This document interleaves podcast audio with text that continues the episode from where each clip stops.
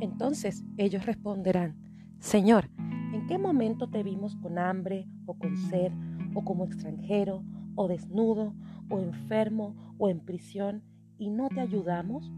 Mateo 25, 44. Hace poco Dios tocó mi corazón con esta idea. Estamos empeñados en exigirle a nuestros gobiernos que resuelvan un encargo que es fundamentalmente nuestro.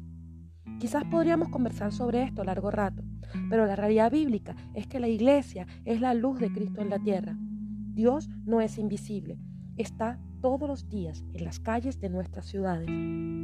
Este sábado tuvimos el privilegio de caminar en el centro de Santiago una vez más y mi corazón se estremecía ante la necesidad enorme de que veamos a Cristo en esos niños que crecen sin juguetes, en los padres que sostienen un letrero con ojos desconcertados o las ancianas que revisan los basureros en medio de filas de personas que compran ropa o electrónica.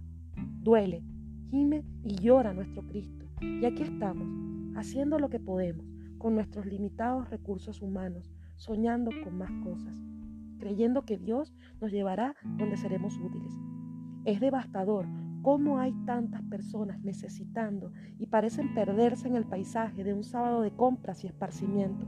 Dios, abre nuestros ojos. La misión está quizás ahora en la casa de tus vecinos, en la plaza de tu barrio o en la feria. Cada vez que pasas al lado de una persona en condición de calle, allí está Jesús.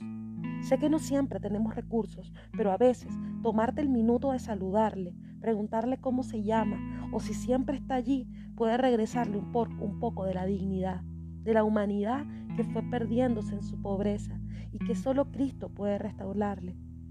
Dios se hace visible en los pobres, en los huérfanos, en las viudas y en los extranjeros. Justo allí espera ser encontrado. Estamos con el corazón lleno de ideas y proyectos les estaremos contando hacia dónde iremos.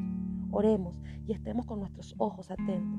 Jesús sigue estando en las calles. Gracias y